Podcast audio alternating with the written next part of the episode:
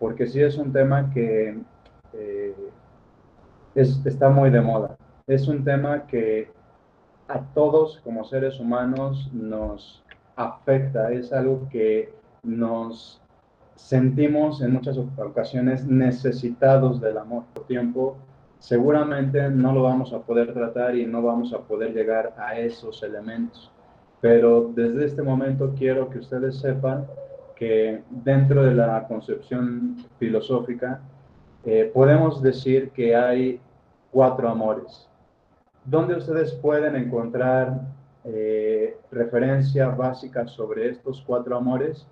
Hay un eh, filólogo, no es filósofo, un filólogo, ¿a qué se dedica un filólogo? El filólogo se dedica a estudiar la raíz, de dónde provienen las palabras. Y además, pues aumenta un poco más eh, la concepción y la comprensión de la palabra. De hecho, ahorita vamos a hacer un poco de filología para que se pueda entender lo que es el amor.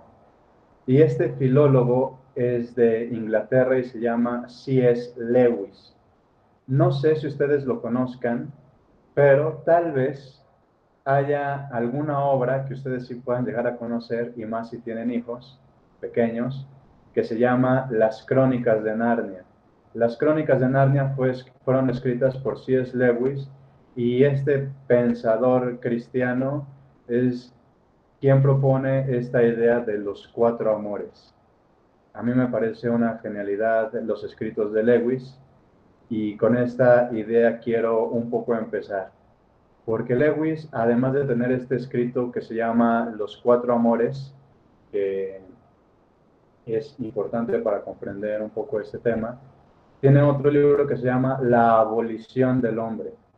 Y sucede, y es lo que quiere, bueno, lo que voy a sintetizar con esto que dice Lewis, Lewis menciona que eh, actualmente las personas, lo que nosotros realmente hacemos es tratamos normalmente de virtudes o tratamos normalmente valores Queremos que las personas eh,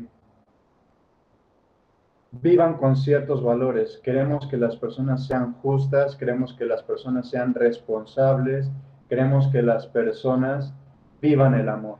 Y aquí voy a entrar un poco en dilema existencial conmigo mismo, porque eh, no existen los valores.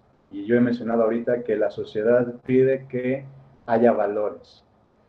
Lo que sí existe realmente se llaman virtudes.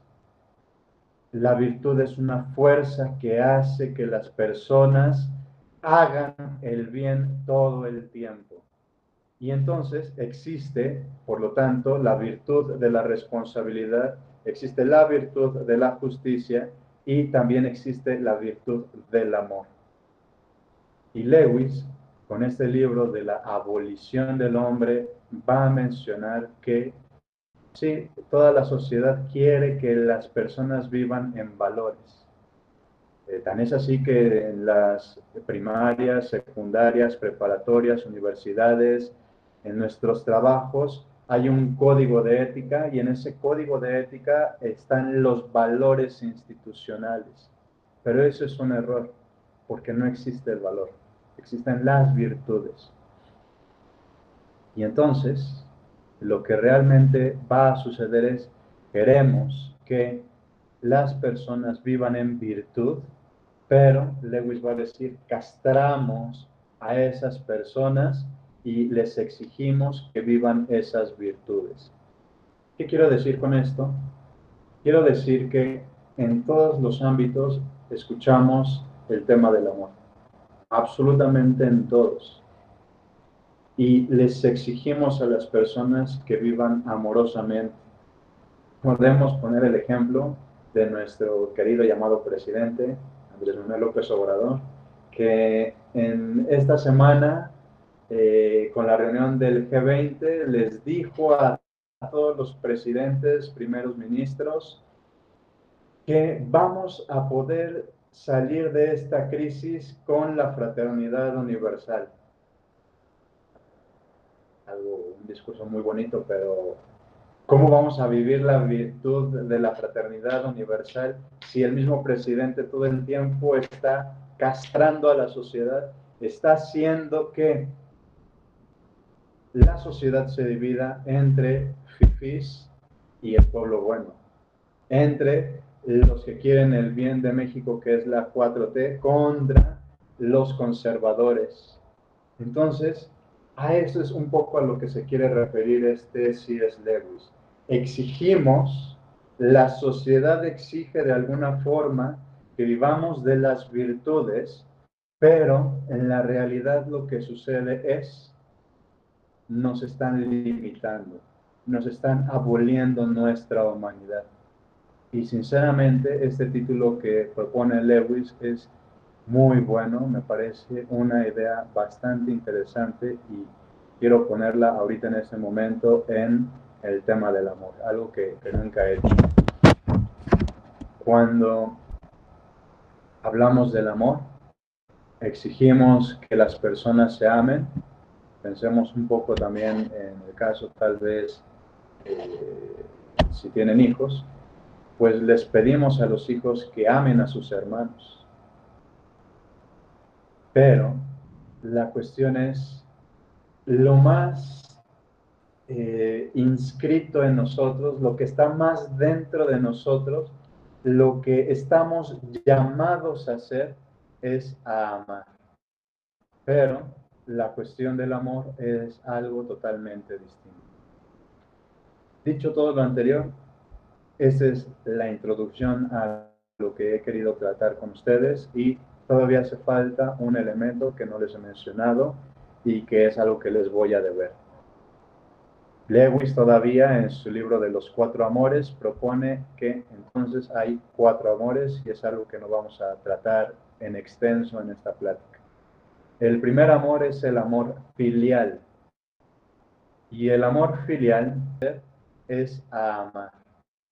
Pero la cuestión del amor es algo totalmente distinto. Dicho todo lo anterior, esa es la introducción a lo que he querido tratar con ustedes y todavía hace falta un elemento que no les he mencionado y que es algo que les voy a deber. Lewis todavía en su libro de los cuatro amores propone que entonces hay cuatro amores y es algo que no vamos a tratar en extenso en esta plática. El primer amor es el amor filial. Los familiares. El amor entre el esposo y la esposa, el amor entre los esposos y los hijos, el amor de los hijos a los padres, el amor de los hijos a los abuelos, el amor de los abuelos a los nietos, el amor de los primos a los otros primos, etc. El segundo tipo de amor es el amor de amistad y eh, voy a retroceder un poquito.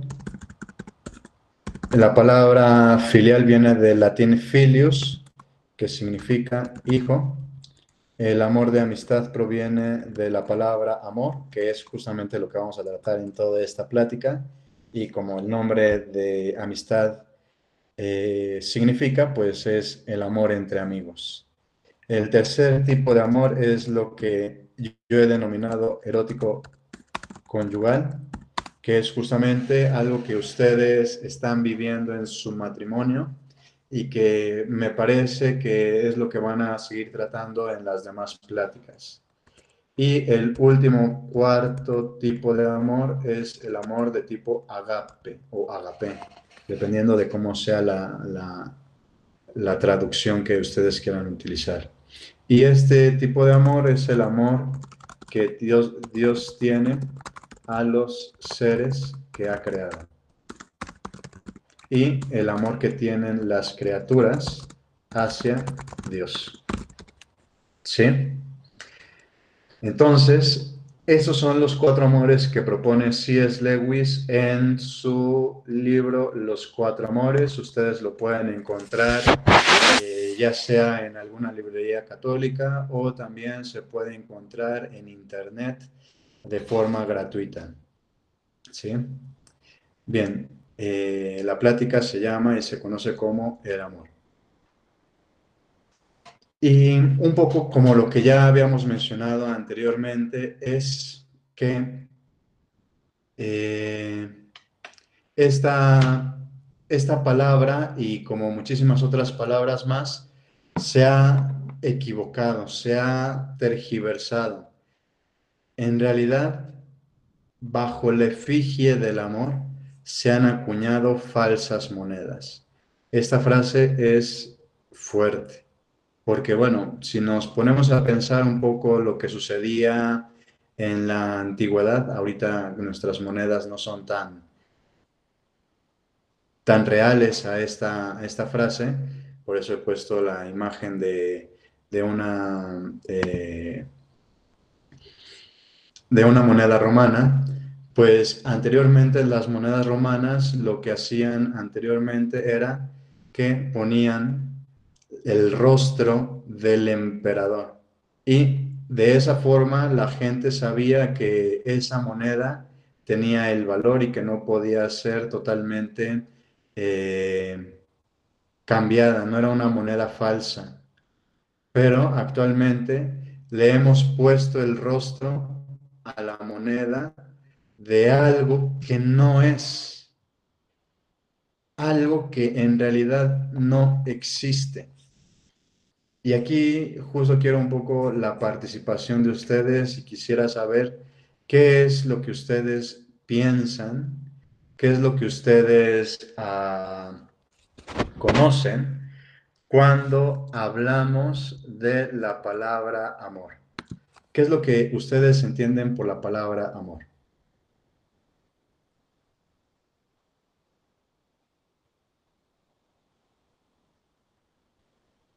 Aquí pueden perder, sí. Eh, es, es, un acto voluntario. Ok. ¿A qué te puede referir con un acto voluntario? Sí, es algo que uno decide, decide este, manifestar, no es algo obligado, no, no lo puede uno sentir por obligación. Es algo que uno, este, por convicción, lo, lo lleva a cabo. Muy bien. Eh, esta definición que acaba de dar Celia es totalmente certera. Tiene que ver eh, el amor una parte con la voluntad. Aquí tendríamos que hacer un poco de antropología filosófica y decir lo siguiente. El ser humano, dentro de la concepción cristiana, se ha pensado desde los inicios de la tradición judeocristiana, es decir, los judíos hablaban sobre esto y ya los eh, cristianos católicos de los siglos posteriores van a hacer esta eh, reflexión, que el ser humano está constituido en tres partes.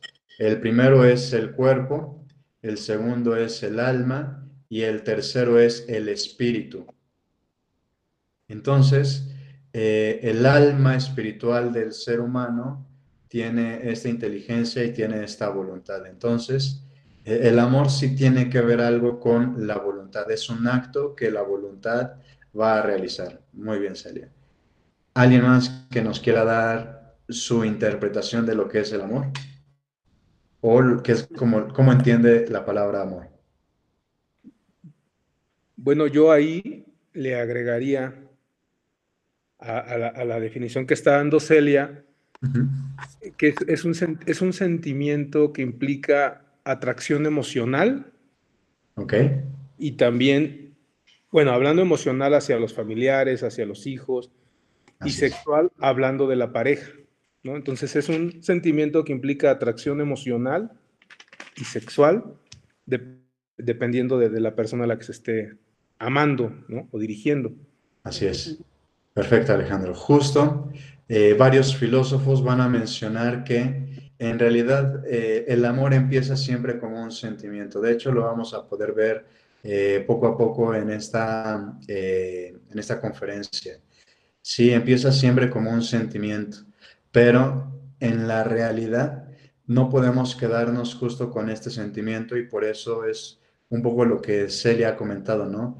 Ya no se queda en la parte del sentimiento, sino que va a un acto totalmente trascendente a través de nuestra voluntad. Pero Alejandro, tienes totalmente la razón. Empieza del amor con una capacidad del sentir, una capacidad que tenemos los seres humanos que llamamos sentimiento. ¿Alguien más que quiera dar su, explicación de amor? Yo, yo eh, fíjate que yo, yo, apoyo mucho lo que dice Celia. Para mí el amor es, es una decisión. Eh, es una decisión. Finalmente sí hay un sentimiento, obviamente, pero como lo comentas ahorita, finalmente e, e, ese, ese, sentimiento sube y baja, sube y baja, pero la decisión que tú tomas al amar a, una persona o a tu cónyuge es la que mantiene, porque tú la, la lo decides, la decides amar con sus eh, defectos, con sus virtudes, y por ejemplo, luego hablando de los divorcios, ¿no? Dices, es que ya, ya no la quiero, ya no la amo, no, o sea, ya decidiste no amarla, ¿no? Porque pues finalmente sube y baja. Entonces, para mí realmente el, el amor es, es una decisión que sí hay un sentimiento, pero que finalmente la decisión es lo que te mantiene o lo que mantiene esa relación en el, en el largo plazo, ¿no? Muy bien. Eh, gracias, Gonzalo. Eh, aquí algo que todavía hace falta mencionar es lo siguiente. Algo que Gonzalo ha mencionado y que está implícito en esta definición que ha mencionado y que es justo la, facultad anterior que he mencionado que tiene el ser humano, que es la inteligencia. ¿Cómo es que decidimos eh, las cosas? Sí, primero por la voluntad, pero eh, el ejemplo que voy a poner es, eh, si no mal recuerdo fue Celia que, quien comentó que, que ha venido a desayunar barbacoa, ¿no? ¿Cómo es que eh, decidieron ir a desayunar barbacoa y no decidieron, por ejemplo, eh, unas gorditas, no decidieron unos chilaquiles, no decidieron cualquier otra cosa, porque justamente antes lo pensaron, se les presentaron muchísimas opciones y al presentarse todas las opciones dijeron, nos vamos por esta que está aquí. Entonces, eh, la decisión tiene que ver con la capacidad primero de la inteligencia, que es, se presentan muchas opciones. De hecho, eh, adelantándome un poco en el caso del amor erótico conyugal, pues sí, o sea, la realidad es, a los hombres se nos han presentado muchísimas mujeres, se presentan tantas, tantas, que son de los 7 mil millones de habitantes que somos en el mundo, el 51, 53% de los habitantes son mujeres, es decir, más de 3 mil millones de mujeres existen en el mundo y solamente, siéntanse afortunadas mujeres, que su esposo las escogió. De las 3 mil millones de mujeres que existen en el mundo, solamente las escogieron a ustedes. Y de igual forma, las mujeres también eh, decidieron escoger de entre los 3 mil millones de habitantes varones. Entonces, la inteligencia pone a nuestra disposición mucho conocimiento y nuestra voluntad decide irse por una sola cosa. Eh, vi que eh, en el chat de, Rosa eh, querían decir algo. Ah, no, sí, sí, exactamente. Yo digo que primero, bueno, para mí, primero el amor es un sentimiento, no puede ser primero, para mí una decisión. Porque si yo, por ejemplo, tengo, digo, estoy embarazada, o sea, te nace el sentimiento del amor. Ya después es la decisión de, irlo educando, de cómo va a ir creciendo. Porque, dicen, bueno, el hijo desde el vientre es una emoción diferente, ya lo amas, ¿no? Pero, por ejemplo, no vas a a tomar una decisión frente a, por ejemplo, yo cuando me enamoré con Alejandro, pues algo me latió, algo me movió. Así es. Eso fue una emoción. Y ya después yo ya tomé la decisión. Muy bien. Eh, solamente ahí voy a detenerte un poquito, Rosa, porque eh, en el caso del amor erótico conyugal, lo que sucede es algo totalmente distinto a los diferentes tipos de amor. Aquí pusiste dos ejemplos distintos, el amor hacia Alejandro y el amor hacia tus hijos mientras lo sentías en el vientre. Cuando sucede en el amor erótico conyugal, eh, este, esta inclinación en realidad lo que sucede es, y eso hay que, hay, sí se tiene que entender más para ustedes que son, son matrimonios, en la realidad es que a nadie, por más que nos hagamos los fuertes, no nos vamos a sentir atraídos por otras personas. Por eso es importante lo que ustedes han mencionado. Está el tema de la decisión, está la decisión de yo con mi voluntad voy a decir y decidir que quiero amarte solamente a ti, aunque sigan pasando más personas enfrente de mí y yo diga, oye, pues es que la verdad esa muchacha que acaba de pasar me latió bastante. Porque, pues sí, sucede eh, en cualquier matrimonio y en cualquier estado de vida, ya sea religioso, ya sea también la soltería. Eh, pero justamente en esta afección, en esta inclinación, lo que realmente va a suceder es algo que se llama y se conoce como atracción. Esa persona me ha atraído y tanto me ha atraído que, bueno, no solamente eh, en el caso de ustedes y el ejemplo que, puso eh, Rosa fue eh, sí, me siento atraída por Alejandro. Empiezo a quererlo y ahí empieza toda nuestra ah, nuestro enamoramiento. Pero en el caso del amor hacia los hijos, eh, pues los amas justo en el momento en el cual empieza a gestarse la vida en el vientre, ¿no? Aquí ya, digamos, la decisión casi casi se da por eh, rapidez en, el mismo momento. Pero en el caso del amor erótico conyugal siempre está la atracción primero. ¿Sí? Sí, ya después tomas la decisión de, salir, de seguir. Efectivamente. Bien. Exacto. No, gracias. A ustedes. Eh, la, la, verdad es que eh, justo retomando un poco lo que les comentaba en esta situación eh, de que bajo la efigie del amor se han acuñado falsas monedas, a lo que me he querido referir un poco, y es algo que ustedes no mencionaron, pero que sucede en la realidad y que es muy común actualmente, es que el tema del amor solamente lo referimos o está en la sociedad referida a la sexualidad. Y no solamente a la sexualidad, sino al acto conyugal o a lo que también se conoce como el coito sexual. Por eso es importante las palabras. Eh, a nosotros como filósofos siempre cuando escuchamos una palabra, inmediatamente hay algo que nos causa ruido cuando se, se aplica totalmente equivocado. Pensemos, tal vez ustedes también son un poco de, de esta época. Eh, eh, la cantante Alejandra Guzmán tiene una canción que no recuerdo cómo, cómo se llama, pero justo es Hacer el amor con otro, ¿no?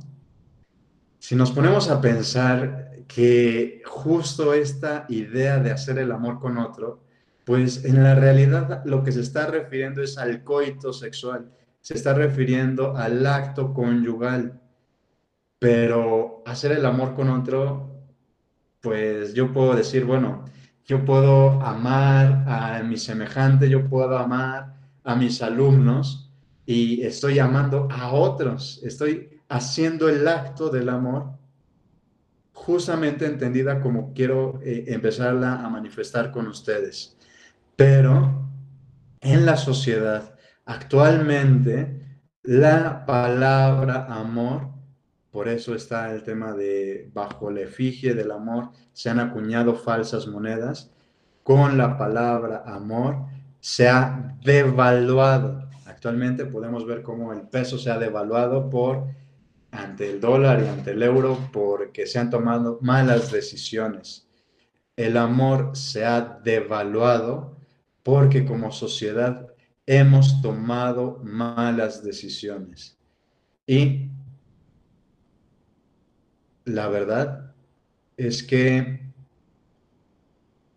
Si nos ponemos a pensar en esto que nos dice la filósofa Alejandra Guzmán, hacer el amor con otro, pues sinceramente lo que estamos haciendo y lo que la sociedad ha hecho y lo que sigue haciendo, porque lo podemos ver en las telenovelas, lo podemos ver en las series de Netflix, de Amazon, de Blim, en cualquier otra cosa, lo podemos, en, en el diálogo con las demás personas, también podemos ver cómo hemos devaluado el amor.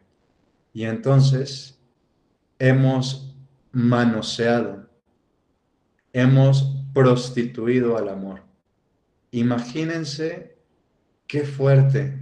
Estas palabras a mí cada vez que las digo me, me llegan en lo más profundo de mi ser, porque la prostitución sabemos que es algo malo, es algo que no debería existir, es algo que ni siquiera se puede considerar un trabajo y que aún así ahí están las mujeres y los hombres ofreciendo su cuerpo para poder obtener no cariño, no afecto, dinero, porque tal vez tienen familias o porque también han sido secuestrados y son trata de blancas. El amor está siendo prostituido. Qué fuerte pensar que algo a lo cual todo ser humano está llamado está siendo prostituido por nosotros mismos. Por esa razón, el amor está teniendo una cara totalmente distinta. Y la verdad es algo que todos los seres humanos necesitamos. ¿Por qué sucedió esto? Bueno, no sé si conozcan a este ilustre filósofo que está en la presentación, eh, pero gracias a él tenemos todos estos problemas la filosofía actual se debe, todas las crisis humanitarias que tenemos, se deben al filósofo Friedrich Nietzsche. Y las obras cumbres de Nietzsche, pues son Así habló Zaratustra, además tiene Más allá del bien y del mal, tiene El superhombre, ¿Y qué es lo que dice Nietzsche? La frase más famosa de Nietzsche y que seguramente ustedes conocen es, Dios ha muerto y nosotros lo hemos matado. Todavía huele el cuerpo de Dios que se está descomponiendo. Olemos todavía la podredumbre del cuerpo de Dios descomponiéndose. Nietzsche, valga decirlo, era cristiano.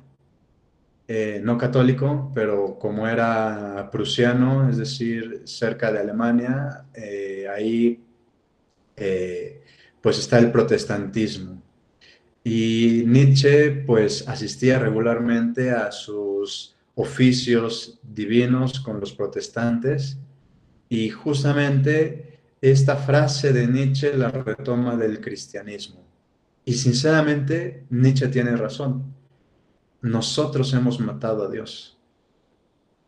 Dios ha muerto, es lo que también decimos nosotros como católicos y por esa razón estamos en el tiempo de cuaresma, porque estamos pasando estos 40 días con Dios para pasar con Él su pasión, su muerte y su resurrección.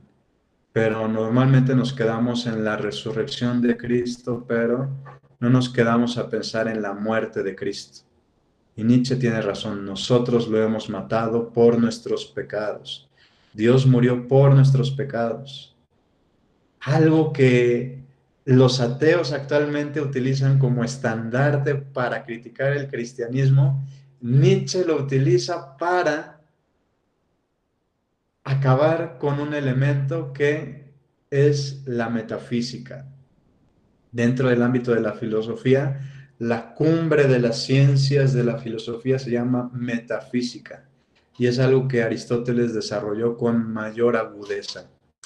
Eh, y después los filósofos cristianos lo van a complementar, lo van a perfeccionar con el acontecimiento de la encarnación del Verbo Divino en el vientre de la Virgen María, como lo celebramos el 25 de marzo. ¿Y por qué digo que Nietzsche tiene la culpa de lo que actualmente vivimos y si era cristiano? Pues bueno, Nietzsche en Así habló Zaratustra va a decir que nosotros como seres humanos somos esclavos. ¿Y por qué somos esclavos? Porque estamos viviendo la moral cristiana. Y la moral cristiana es un yugo, es algo que se nos pone encima de nosotros y es algo que nos cuesta trabajo. Eh,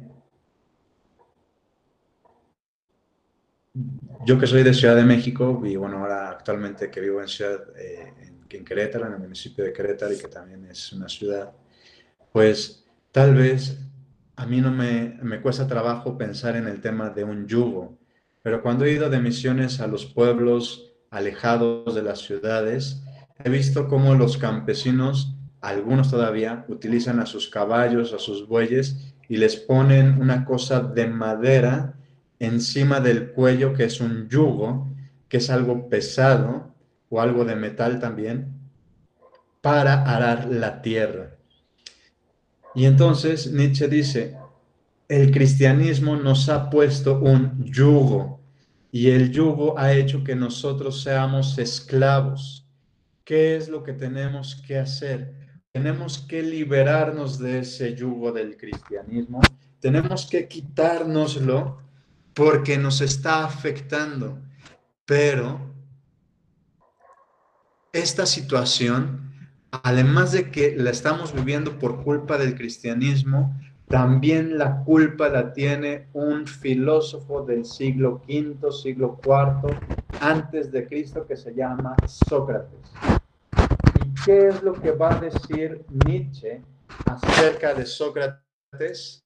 Eh, voy a salir de la presentación y voy a utilizar el, el documento de Word. Nietzsche Perdón. Nietzsche va a decir que Sócrates tiene la culpa por decantarse, por inclinarse a una filosofía que se llama lo apolíneo. Y no haberse decantado por lo dionisiaco. Aquí les voy a hacer una pregunta de eh, cultura general. Y a ver qué, qué también están en cultura general. Eh, ¿Quién es el dios Apolo y quién es el dios Dionisio? ¿Alguien de ustedes sabe? Pues Dionisio, yo te lo digo, es el del vino. Muy bien, perfecto. Dionisio es el dios del vino y por esa razón eh, en realidad eh, se conoce dentro de la mitología griega como Dionisio, Baco, porque Baco en realidad era el dios del vino, pero dionisiaco, ahorita lo voy a mencionar un poco más. ¿Y quién es el dios Apolo? Es el dios de las artes. Muy bien. ¿Y además? Es hijo de Zeus. Sí. ¿Qué, qué sucede con Apolo? Eh, bueno, ya, estoy aquí buscando, dice que era el dios de la lógica. Perfecto. el dios de la lógica y la razón. Así es. Parte de gran músico y curandero. Muy bien. A ver, si tenemos, muchísimas gracias por sus aportaciones. Eh, si tenemos estos dos, el dios Dionisio y el dios Apolo, y como bien mencionó Gonzalo, que Dionisio está muy relacionado con el vino. A ver, sinceramente, no, no, no podemos decir que ninguno de nosotros ha tomado vino. ¿Qué sucede cuando tomamos vino o, vamos a ponerlo de otra forma, qué sucede cuando tomamos alcohol? Bueno, eh, generalmente hay una, una como desinhibición, eh, una apertura hacia la parte social, ¿sí? Un como, pues, no sé, no me importa quizá no, la vergüenza tanto, eh, me animo a, hacer algunas otro tipo de cosas que yo no, no en mis cinco sentidos no pudiera hacer, ¿no? No estoy hablando a nivel de, de el embragamiento, ¿no? Sino incluso con poco vino que se tome, eh, se empieza a sentir esa como que apertura social sin necesariamente estar eh, borracho, ¿no? Ok. Voy a hacer otra pregunta que también tiene que ver con un poco de cultura general. Eh, ¿Por qué los griegos le hacían muchísima mención y por qué estaban tan cercanos al dios Dionisio? ¿Qué, qué sucedía con, con Dionisio y los griegos? Es decir, las fiestas de Dionisio, ¿qué, qué, qué eran en realidad? ¿Recuerda? Un desorden. ¿Cómo, perdón? Bueno, tengo entendido que era un desorden. Muy bien. A, ver, pero ¿qué tipo de desorden? Pues tomaban, pero no, no tanto como lo mencionaba em, Gonzalo, no era nada más para desinhibirse. Bueno, ahí se desinhibían demasiado. Ajá. Eh, Hacían cosas que, pues, efectivamente, quizás cuando uno está bajo los efectos del vino, te relajas y a, a cierto punto está bien, te relajas, te te, te expresas mm, sin ninguna inhibición, pero aquí ya en estos casos con Dionisio y los griegos eran degenere, es lo que tengo entendido. Vamos a poner la palabra exacta que tal vez no quisiste decir. Había orgías. Ándale. Sí, o sea, en realidad así sucedía. Este, las fiestas Dionisio Baco, o también lo que se conocía como los bacanales, pues eran fiestas que duraban una semana, meses, y que pues se hacía mención a Baco porque era el dios del vino y entonces el vino te desinhibe y al desinhibirte pues sucede que nos dejamos llevar, lo sigo escribiendo aquí en, en el documento de Word, no sé si ustedes lo puedan ver, llevar por las pasiones. Sí, pero quiero apelar a algo que seguramente también a todos nosotros nos ha sucedido. Cuando pues tomamos y decimos, pues ya estoy bien y hasta aquí, hay veces que pues no podemos saber o controlar un poco esa situación y entonces pues nos emborrachamos. No solamente es la parte de la desinhibición, sino que al emborracharse, y es lo que sucedía en los bacanales, cuando una persona se emborracha, ¿qué sucede? Además de la desinhibición, además de la apertura, del desorden, del degenere, y bueno, en el caso de los griegos, de las orgías, pues justo hay algo totalmente novedoso eh, dentro de estas pasiones, que es, hay un ofuscamiento de la razón. ¿No? O sea, cuando nos emborrachamos, pensamos cuerdamente, estamos utilizando bien nuestra inteligencia. Hay cosas que, o sea, muchas personas cuando se emborrachan hacen cosas que no van contra la, perdón, hay cosas que hacen contra la razón, hay cosas que no estarían haciendo si tuvieran por completo su razón. Cuando hablamos de ofuscamiento de la razón, estoy diciendo que hay un oscurecimiento de la razón. Bueno, estoy acostumbrado a utilizar oscuro, pero es oscurecimiento. Ahí está. Entonces, si Nietzsche dice que Sócrates se decantó, fue siguió al dios Apolo, justamente Apolo es el dios de la lógica y de la razón. De hecho, Apolo está muy emparentado con el sol. Si en los temas dionisiaco, el tema de los bacanales, se hacían en las noches estas fiestas, pues justo no había luz, había un oscurecimiento, porque en la oscuridad suceden cosas que no estamos completamente de acuerdo en hacer cuando hay luz. Y, Nietzsche va a decir entonces que Sócrates se fue por lo apolíneo. Dios, ese, perdón, Sócrates se fue por el dios Apolo, que significa la luz, significa el sol, significa la lógica y la razón. Y entonces Nietzsche va a decir, eso es el error de Occidente.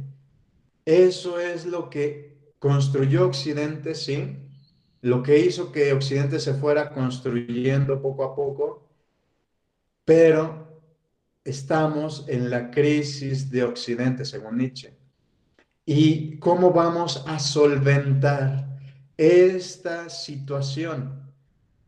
Nietzsche va a decir, pues vamos a tener que dejar al dios Apolo, vamos a tener que dejarlo Apolinio, vamos a tener que dejar la luz, la lógica, la razón, y nos tenemos que llevar por lo dionisiaco, nos tenemos que dejar llevar por el desorden, el ofuscamiento, la oscuridad, el degenere, pero específicamente nos tenemos que dejar llevar por nuestras pasiones. por nuestras pasiones nos tenemos que dejar llevar. Entonces, si se fijan, volviendo al tema del amor, el amor ya no es algo racional. El amor ya no es algo que nos brinde luz. Ya no es algo que ilumine nuestra vida. El amor es algo que llevamos ya como una carga. Es algo que llevamos como algo que entenebrece nuestra vida, porque lo hemos dejado llevar por nuestras pasiones. Y por esa razón había mencionado que sí, el amor empieza así por nuestras pasiones, por nuestros sentimientos, empieza por aquellas cosas que sentimos, pero no solamente, porque ese es el error que estamos viviendo actualmente gracias a Nietzsche. Y están bien las pasiones, son totalmente buenas nuestras pasiones, porque si no fueran buenas las pasiones, no existirían. Pensemos en aquello que dice el libro del Génesis en el capítulo primero, cuando el autor eh, del Génesis menciona que Dios crea todas las cosas y vio Dios que era bueno y vio Dios que era bueno. Y cuando llega el ser humano, vemos que dice, y vio Dios que era muy bueno. Y si Dios puso en nosotros pasiones, entonces Dios vio que era muy bueno que existieran.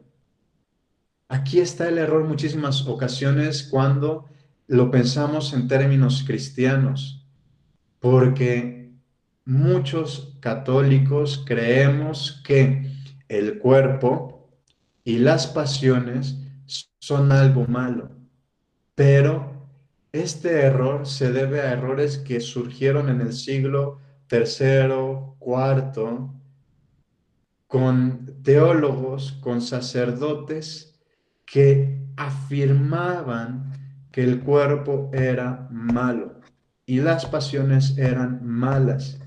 Pero el catolicismo desde siempre ha dicho, el cuerpo es bueno y todas las cosas que tiene el cuerpo son buenas. Las pasiones también son buenas.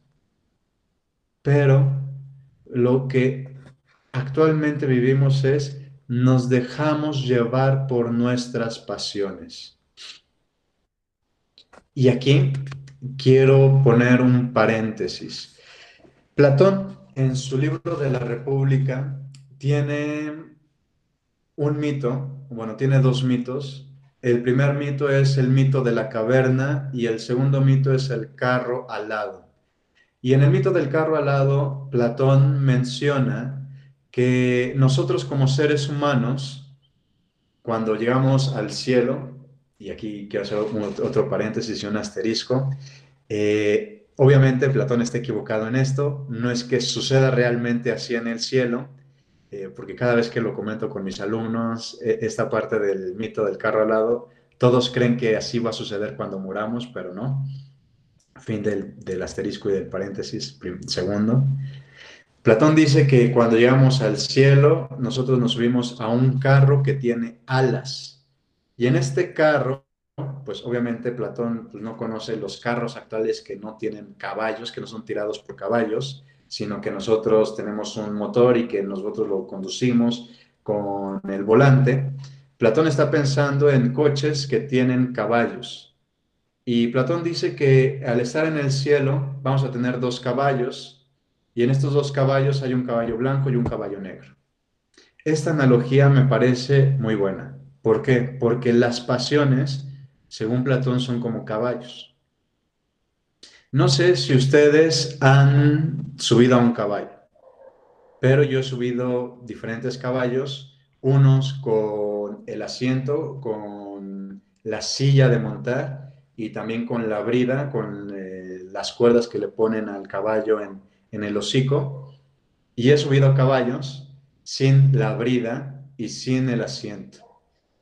Es un lujo, es algo totalmente bueno que cuando te subes al caballo, pues tenga el asiento y tenga la brida, porque tú cuando agarras la brida del caballo, pues puedes conducirlo, puedes moverlo, puedes decirle que se vaya a la izquierda, que se vaya a la derecha. Cuando jalas, le dices al caballo que pare. Pero en una ocasión yo cometí el error de que un caballo estaba encerrado en un, eh, pues no en una jaula, estaba encerrado en un en un lugar que tenía tablas. Y entonces dije, pues, qué padre sería subir al caballo que no tiene asiento y que solamente conduzca el caballo con el pelaje que tiene atrás de, en su cuello. Y subí, salté al caballo, el caballo se asusta, corre y me avienta y me empuja, me tira hacia una de las paredes que tenía este, eh, este espacio. Las pasiones son así. Las pasiones no tienen dominio. A mí me fascina comer y me fascina comer alitas. Y cuando hay buffet de alitas, no sé aquí en Querétaro si haya, pero en Ciudad de México hay buffet de alitas por 139 pesos, te dan todas las alitas que te puedas comer, todas las papas que te puedas comer. Como demasiado me gusta comer alitas. Ahí está mi pasión. Pero la razón que es la brida y el asiento tienen que controlar mis pasiones. Así es como Platón lo, menciona un poco en, el, en el libro de la República. Pero esta reflexión es muy buena, porque las pasiones son buenas. El caballo es bueno, el caballo es bueno que no tenga asiento y que no tenga brida pero si no hay conducción, si no hay algo que lo pare, si no hay algo que lo dirija, entonces va a suceder que o lastima al que se ha subido en el caballo o que el mismo caballo se lastime y ya no pueda ser utilizado para montarse. Y esto es algo que dice el cristianismo. Las pasiones son buenas, todas las pasiones son buenas, pero hay que saberlas controlar con la razón. Y los griegos tenían una palabra muy buena para poder referirse a esta situación que se llama encrateia, que viene de dos palabras, en y kratos, que no sé si ustedes recuerdan sus clases de formación cívica y ética, en, primaria, pero cuando nos decían acerca de la democracia, justamente significaba el gobierno del pueblo. Entonces, Kratos significa gobierno y en significa de uno mismo. Yo me gobierno a mí mismo. En inglés eh, se dice master of himself or herself or myself.